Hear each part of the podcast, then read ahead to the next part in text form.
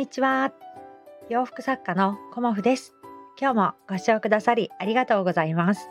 コモフのおしゃべりブログでは40代以上の女性の方に向けてお洋服の楽しみ方と私のブランド運営についてお話しさせていただいています。今日はですね、それって嘘じゃない？って思ったことっていうようなはいお話をさせていただこうと思います。昨日ですね、私主人とまあ2週間に1回ぐらいあのー、スーパーに行ってね。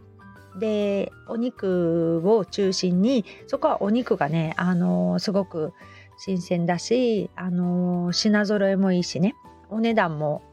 こうねうちのお財布に優しいので 行くんですけど。その前にそのスーパーが、まあ、1階で駐車場からちょうど降りてくると2階のその広いスペースにあの出るんですよね。でそこから、まあ、100均に行って私ガムテープを買わなきゃいけないと思ってそのまま行こうと思ったら私の進路を阻むようにパッとこうあのティッシュを渡してきてねこの抽選やってくださいみたいなことをあの若い女の子がねあの私に言ってきたんですよ。で主人はあの先に歩いていてそれを断ってたんだよね。で私も大体いつもだったら、あ、いいですっていう感じだったんだけど、なんかその時、一生懸命な感じがなんとなくしちゃって、あ、じゃあいいですよって言って、まあそのぐらいだったらね、もらってあげようかなって思ってたのね。うん、で、その中に抽選があって、まあ、あのまんまとその子のねあの営業トークに流されていったんだけれどもそこであの抽選をやっでまあ何等だっていうのでちっちゃなお菓子をもらって1つだけ聞いてもいいですかって言われたのでまあいいですよっていう感じであの携帯のね UQ モバイルの営業の人だったんだけどあの携帯何使ってますかって言われてまあ、私楽天モバイルですって言われてでギガ使いますか？って言ったら、まあ、そんな使いませんみたいな感じであのー、まあそのぐらいだったらいいだろうと思って主人もねなんかああ捕まっちゃってるみたいな顔で私を見てたんだけど まあいっかと思ってあのー、お話しした時になんか私も楽天モバイルなんですみたいなその言い方がねまずえ嘘だろうっていうふうに私は感じたあの彼女の言い方だったんだよね。うん、そういう何て言うのかなあの何か人が言った時に上辺だけで合わせてるかその人の、あの言葉に対してこう真剣に向き合ってるかっていうのは私結構あの接客をさせていただいてるので意外と見破れる感じなんだよね。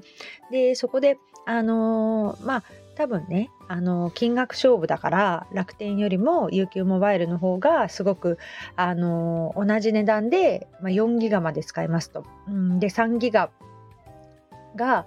あの楽天だから、まあ、UQ モバイル4ギガなのであの検討しませんかっていう内容だったんだよね。だけどそこで私はなんかその子がすごく使ってもないのにこうしかもあの楽天モバイルをあの使ってたらあの 何て言うの？UQ モバイルの人なのになんか変じゃないって普通思うよね。まあ、バイトだからね別に何使ってたっていいんだけど。うん、でその後にこうあこのままあのこの私はねあの話聞いてくれるからってきっと思われたんだろうなと思ってまあ、そこでねあのどんどんどんどん喋ってくるんだけれどもなんで楽天モバイルにしてるんですかって言われたんだよね。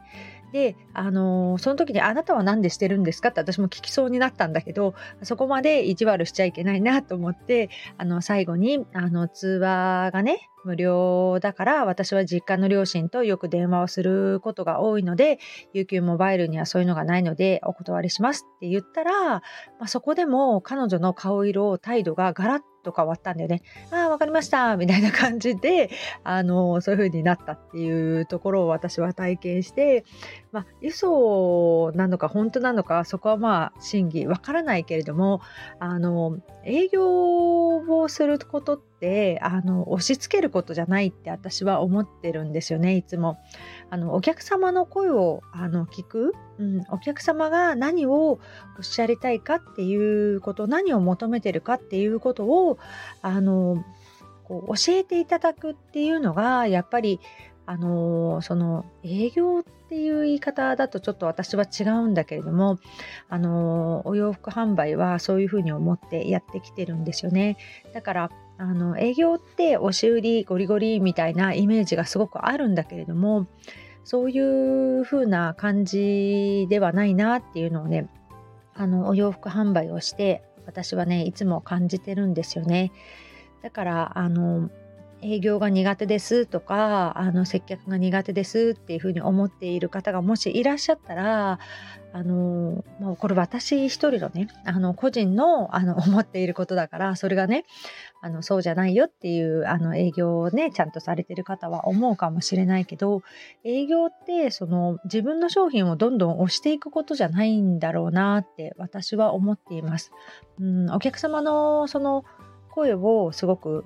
聞かせていただく、うん、でお客様はあの何を求めているかっていうことを聞かせていただくのがやっぱり営業なんじゃないかなっていうふうに思っています。うん、であのその先にその買うとか買わないとかっていうのを決めるのもお客様なんですよね。自分が売りつけるとかっていうことではないのでね。うん、そこをねなんかあのすごくね 昨日はね引っかかったというかあの多分ねバイトだからあの一生懸命ねそのスーパーに来る主婦の人をターゲットにどんどんどんどんね売り込まなきゃいけないっていうことなんだけれどもあのそうすると違和感を感じるなっていうことをね改めて感じました。うんだから自分があの売り手になる時と買い手になる時っていうのはあの両方ね経験することでこう相手の気持ちがねすごくよくわかるなっていうことをねはい 昨日はね感じましたで私はあの嘘とかあと上辺だけで「ああ知ってます」みたいなことは絶対言わないようにしてるんですよね。それはあの自分の首を絞めちゃうからっていうかね。で知らないことをあ、そうなんですか？って言って教えてくださいっていうようにしてるんです。で、プロとしてあの知らないっていうことはまあね申し訳ないことなんだけれども知らないことを知ってる風に言ってしまうとどんどんどんどんねあの言葉が出なくなっちゃうっていうか適当に適当にっていう風になっていく自分が嫌なんですよね私は。でお客様に対してもこの知らないことはやっぱり知らないって言って教えてもらうっていうことでまたね新しい私にもね学びをねいただけたりするんですよね。でやっぱり人生の先輩方があのお客様のことが多いのでもうねそこはね私はあの勉強不足だからといって勉強しないっていうわけではないんだけど教えてもらったことはねすぐにあの自分のものにしていこうってことでさらに調べたりもするんだけどとっさに知ってますとかあの知ったかぶりをしないっていうことを私はいつも心がけています。うん、そうするとあのお客様の方がいろいろ教えてくださるんですよね。うんだからそういうこともあのありがたいので自分自身ねあのここは私は 譲らないっていうところ、うん、あの知らないことは知ったかぶりをしないっていうことと、まあ、安請け合いはしないっていうこととかあの押し売りはしない、うん、そこはあの絶対こうブレずにねやっていきたいななんて思いました。うん、営業っていう言葉がなんだか押し売りみたいなイメージでねあの皆さんの中にもしあるとしたらあのそういうことではなくねあの接客ももちろんそうです、うん、接客が苦手なんですっていうあの作家さんももちろんいらっしゃるんだけど私はある時から接客って思わないようにしました。うん、もうこのおしゃべりな性格だからもうおしゃべりだと思うっていうような感じであのお客様に接することであの苦手と思わなくなりました。うんまああのー、初めてのね方ばかりのそのこの間の軽井沢とかもう完全アウェイですけど そういうところでもやっぱりあのこうお話をする、うん、あの営業をするとか接客をするとかではなく本当にお客様がその買う気になった時欲しいって思った時は接客に入りますけどその前まではねあの私は接客ではなくねおしゃべりという立ち位置でねいつもさせていただいています。ということで最後にコモフのコンセプトをお届けさせていただきます。コモフ鎌倉のコンセプト。40歳から始める天然素材のお洋服。心地よく上質なリネンやコットンのお洋服を着て自分らしさを楽しむ女性に贈るお洋服。コモフのお洋服は肌に優しく安心して着られる素材にこだわり着心地を大切にしています。憧れのあの方のようにおしゃれになりたい。カラフルな色や柄のお洋服を着てみたい。普段着からお出かけ着までおしゃれを楽しむことで日々の暮らしに彩りを添える。年を重ねることは素敵だと思える女性を応援します。